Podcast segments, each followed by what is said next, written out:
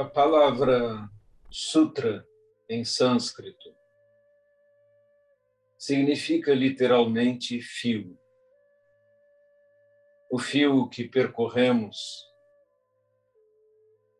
alinhando as escrituras, os ensinamentos, de modo que possam ser seguidos. E dela derivou a palavra sutura,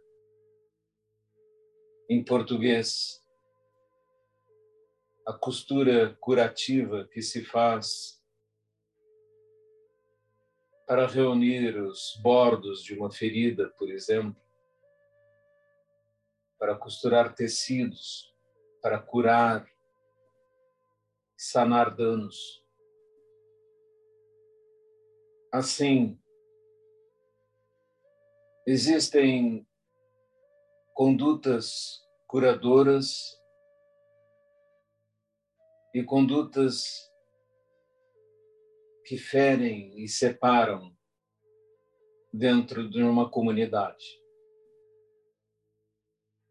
A virtude está em ser aquele que une,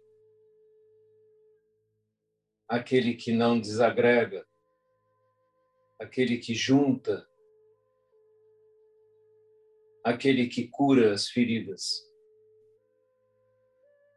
aquele que faz o papel da sutura, aquele que faz o papel do fio do sutra. Quando falamos dentro da comunidade, nossas palavras devem ser as palavras que unem as palavras que pacificam, as palavras que evitam as críticas e tentam colaborar, unir e causar sensação de conforto. Todas as vezes que nossas palavras causarem qualquer desconforto ou qualquer sentimento de desagregação, estamos errando. E todas as vezes em que agregamos, juntamos, provocamos harmonia, estamos certos.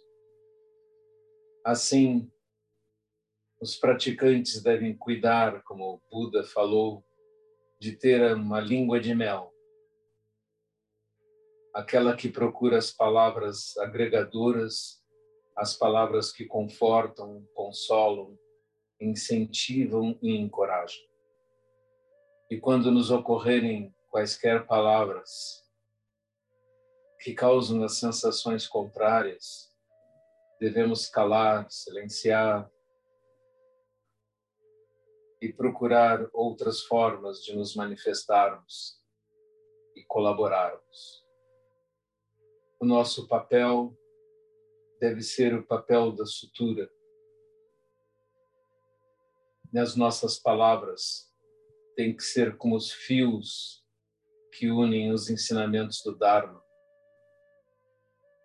Uma boa imagem é a imagem do nosso Rakusu, que é feito de retalhos cuidadosamente unidos por fios.